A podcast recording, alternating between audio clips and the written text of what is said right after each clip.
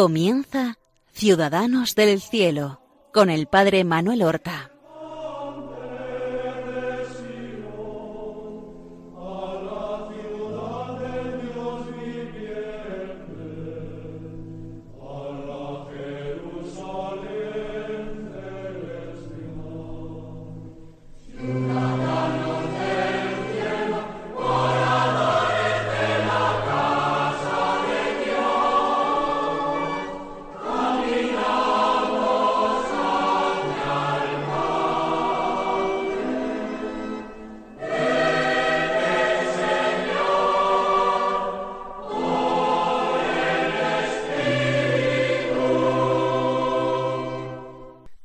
Buenos días, queridos amigos, seguidores del programa Ciudadanos del Cielo, que emitimos cada martes en las ondas de Radio María, la radio de la Virgen. Un programa que dedicamos a glosar la vida de nuestros hermanos los santos, los mejores hijos de la Iglesia, los verdaderos amigos de nuestro Señor Jesucristo, los que le fueron fieles a las duras y a las maduras. Nuestros hermanos, los santos.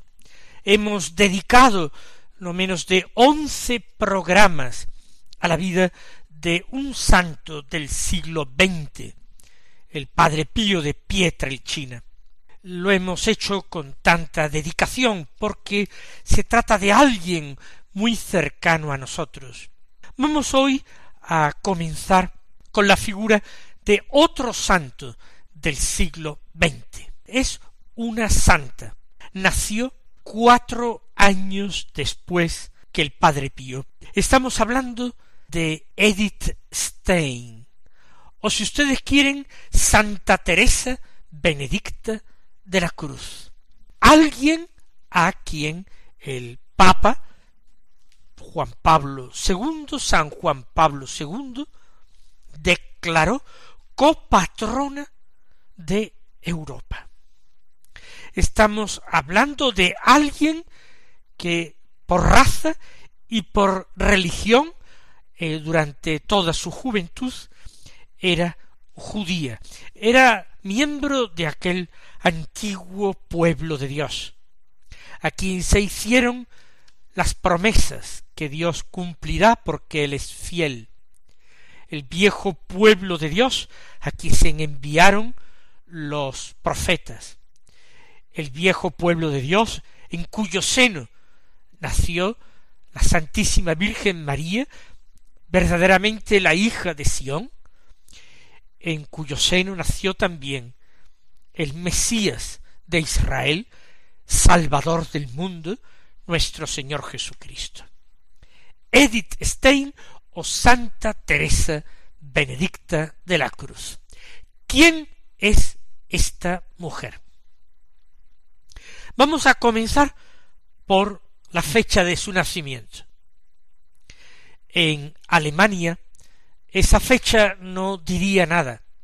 A nosotros en España mucho, porque nació un 12 de octubre, fiesta para nosotros de la Santísima Virgen del Pilar. Por tanto, una fecha vinculada a María, la Virgen, la que vino apareciéndose al apóstol Santiago a confortarlo en su desánimo, en su desfallecimiento, y a ahondar y poner bien hondas las raíces de la fe del pueblo español. Pues un 12 de octubre, en el año 1891, recuerden que el padre Pío nació en 1887, en el mes de mayo, este día de 1891 nació Edith Stein, la más pequeña de una familia judía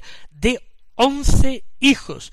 Ella era la undécima, la última, y nació precisamente el día en que se celebraba entre los judíos una fiesta judía, la fiesta de la expiación. ¿En qué ciudad nació? Hoy día se llama Wroclaw, y está en Polonia. Pero esa ciudad durante siglos y siglos fue una ciudad alemana y se llamó y nosotros la vamos a llamar en el programa que realizamos Breslau. Se trata de la capital de una importante región Alemania, la Silesia.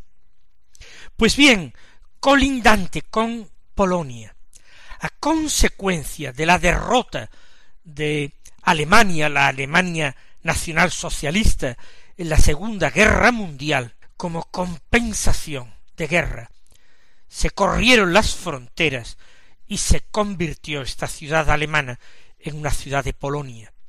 Y se deportó a los alemanes que vivían allí a otros lugares para repoblarla con polacos. Se trata de una práctica que a nosotros nos parece odiosa, independientemente de que fuera Alemania la que fue culpable de aquel horror que se llamó la Segunda Guerra Mundial. Pues bien, en esta ciudad Alemania, situada al este, regada por el río Oder, allí nació Edith Stein. Breslau es una ciudad importante, unos quinientos mil habitantes, entre los cuales hay una buena comunidad de judíos.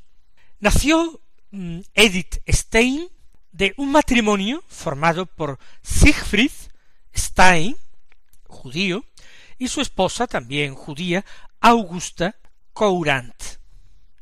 Este matrimonio ya habían tenido varios hijos y se instalaron en la ciudad en el año 1899. Y aquí nacieron sus últimos hijos. El padre se dedicaba al comercio de la madera. Hacía frecuentes viajes para conocer eh, in situ la, la madera que compraba. Y era un intermediario del negocio de maderas. Murió cuando Edith Stein no había cumplido todavía dos añitos de edad concretamente en 1893, en el verano, en julio. Estaba de viaje de negocios y después de haber estado viendo árboles, le dio el sol y murió a consecuencia de la insolación. Una muerte trágica porque había tenido con su esposa Augusta once hijos. Bien es verdad que cuatro de los hijos murieron con distintas edades, pero siendo pequeños, y que sólo le sobrevivieron siete, pero dejó a su esposa con siete hijos, la más pequeña, como digo, Edith con menos de siete años. Edith guarda un recuerdo grande de esto. Ella apenas puede tener recuerdos de su padre, pero sí se acuerda que cuando su padre se despedía de ellos para emprender ese viaje, ella, que estaba en brazos de su mamá, le tendía los brazos para abrazarle. Y que el padre entonces se volvió a mirarla. No se acercó, no la cogió en brazos, pero fue la última mirada que dirigió a su familia. Se volvió, miró a la pequeña y continuó eh, caminando y marchó y ya vivo no lo volvieron a ver. La madre consideraba entonces a su hija pequeña como la última herencia, como el último regalo del padre para la familia. Así pues, se encuentra aquella familia con siete hijos pequeños y huérfanos. Están en una situación económica desahogada, más que desahogada. Pertenecen a una familia acomodada. Los negocios del padre van bien. Lo que ocurre es que la madre no estaba acostumbrada a llevar los negocios. Ella se había dedicado simplemente a dar a luz once hijos, a criarlos, a educarlos, y a las faenas domésticas en casa. No había ejercido ninguna profesión. Y se vio con el negocio de la madera y siete hijos pequeños. Afortunadamente ella había sido la cuarta hija de una familia que tuvo quince hijos. ¡Quince! Su madre había tenido más hijos que ella. Estaba, pues, afortunadamente acostumbrada a esas familias grandes, donde los hermanos mayores tienen que cuidar de los pequeños, donde los pequeños procuran obedecer no solamente a los padres, sino a los hermanos mayores en todo. Ella, pues, sacó de sí misma, quizás de la educación que había recibido, de su temperamento, sacó fuerzas de flaqueza y decidió personalmente dirigir y administrar ese negocio de maderas que llevaba su marido. Y eso que no entendía absolutamente nada de este negocio. Pero había que alimentar y sacar adelante una familia grande. Augusta era también hija de comerciantes. Por tanto, podemos decir que casi llevaba en la sangre el comercio. Se atribuye al pueblo judío también, pues, ser especialmente hábiles en los negocios y la administración de las empresas. De hecho, el negocio no simplemente lo mantuvo, sino que lo reflotó y lo llevó a un nivel de prosperidad todavía más grande que su marido. Y todo esto, como digo, con siete hijos. Los hijos que sobrevivieron eran Paul, Pablo, Elsa, Arno, Frieda, Rosa, Erna y la más pequeña, como digo, Edith. Eh, los he dicho precisamente en orden de edades. La madre era judía practicante. Ella iba todos los sábados a la sinagoga. Y eso que recordemos, las mujeres no tienen obligación de ir a la sinagoga. Esa obligación recae solamente en los varones. Ella iba cada sábado a la sinagoga.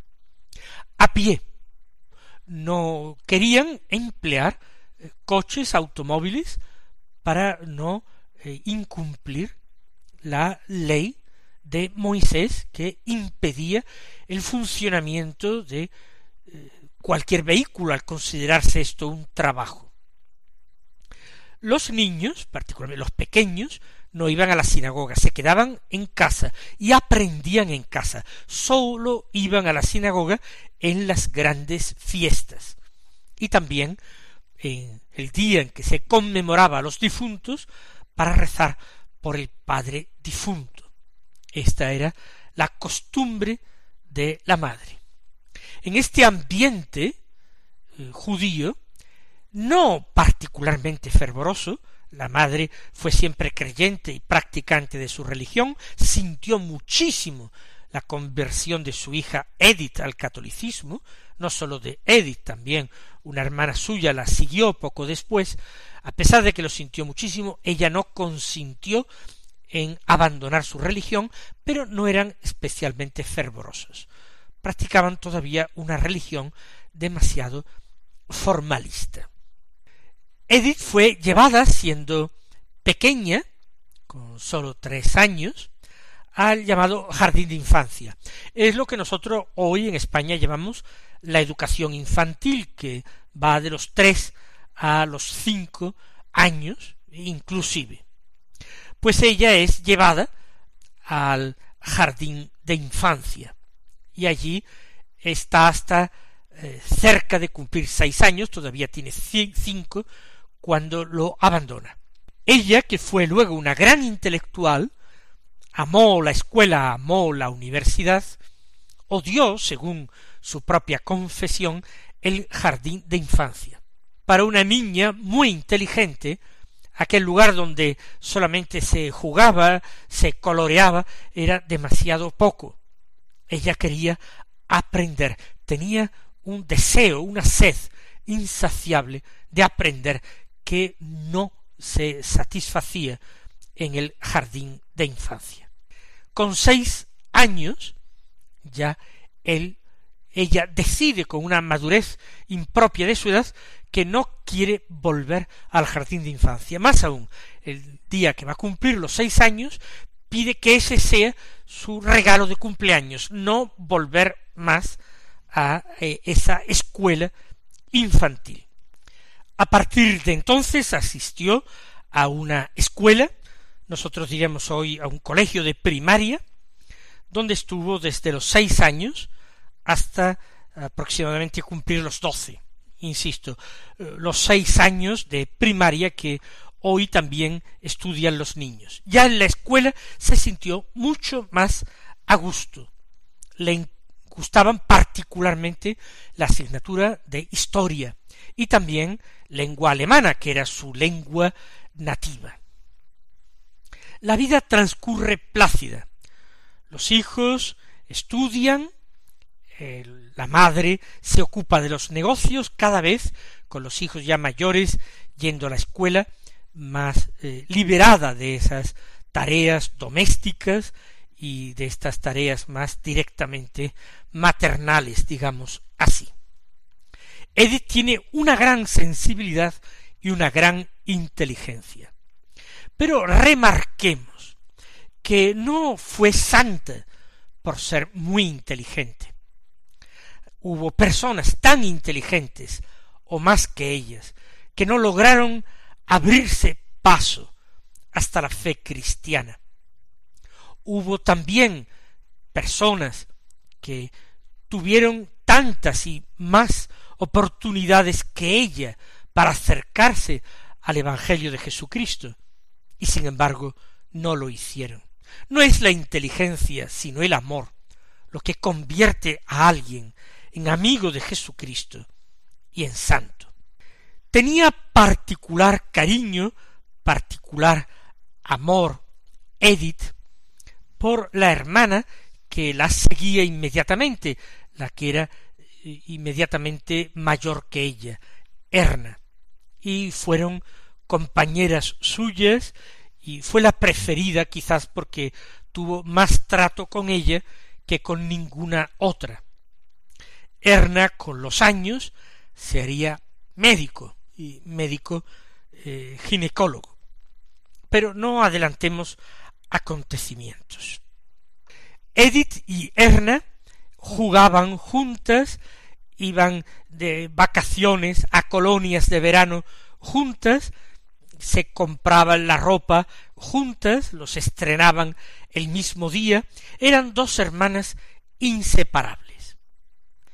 Cerca de cumplir los doce años, se casó la segunda de las hermanas, Frieda o Frida, y la madre decidió mudarse de casa. Se fueron a un gran caserón, amplio, noble, de piedra de varios pisos.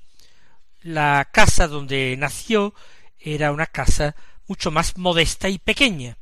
Ahora que se están yendo algunos hermanos de la casa, la madre, en una situación económica cada vez más bollante mejor, decide trasladarse. Hoy día, esta casa se conserva no la casa en que nació Edith, pero esta en que vivió a partir de los doce años se conserva y en el último piso, en el más alto, se ha añadido un piso y allí se ha puesto un museo de recuerdos de Edith Stein.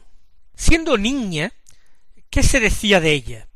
En la casa entre los hermanos se decía que ella era una niña ambiciosa y que era la lista de la familia. La lista porque era la mejor estudiante, muy responsable con los estudios, con una madurez, unas preguntas, unas respuestas que denotaban inteligencia, que eran impropias de su edad.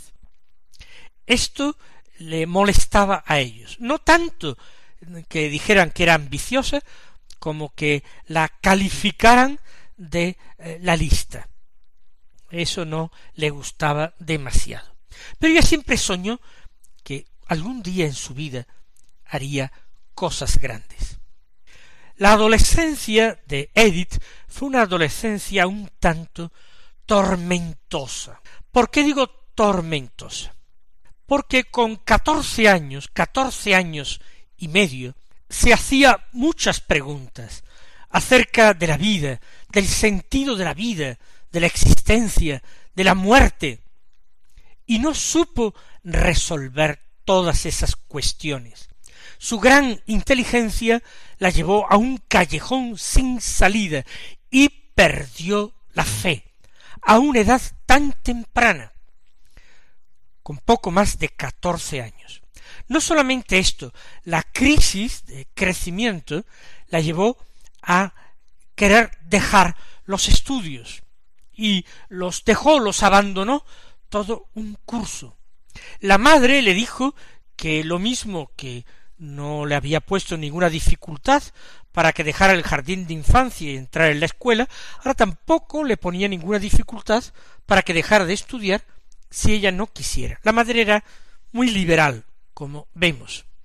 Y ella se trasladó, siendo tan joven, durante varios meses, a vivir a Hamburgo. Allí estaba eh, una hermana suya y allí estuvo ella viviendo una temporada, una buena temporada. Parece que aquí dejó las cosas de niña y empezó a madurar, empezó a madurar seriamente.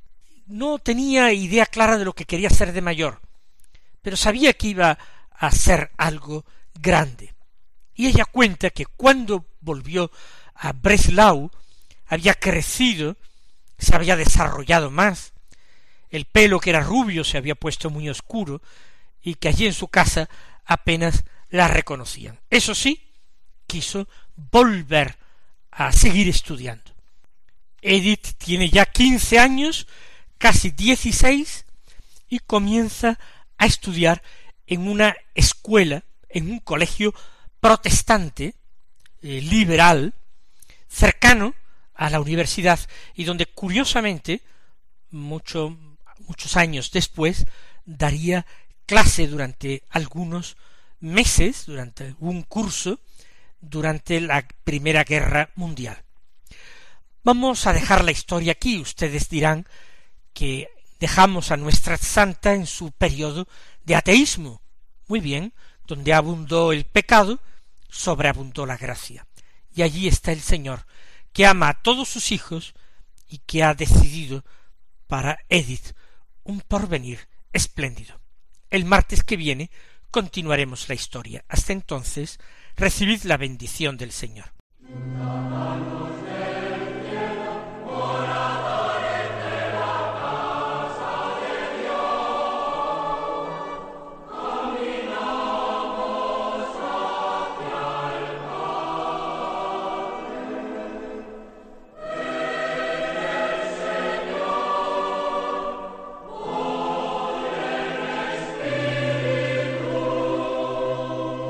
Han escuchado en Radio María Ciudadanos del Cielo con el Padre Manuel Horta.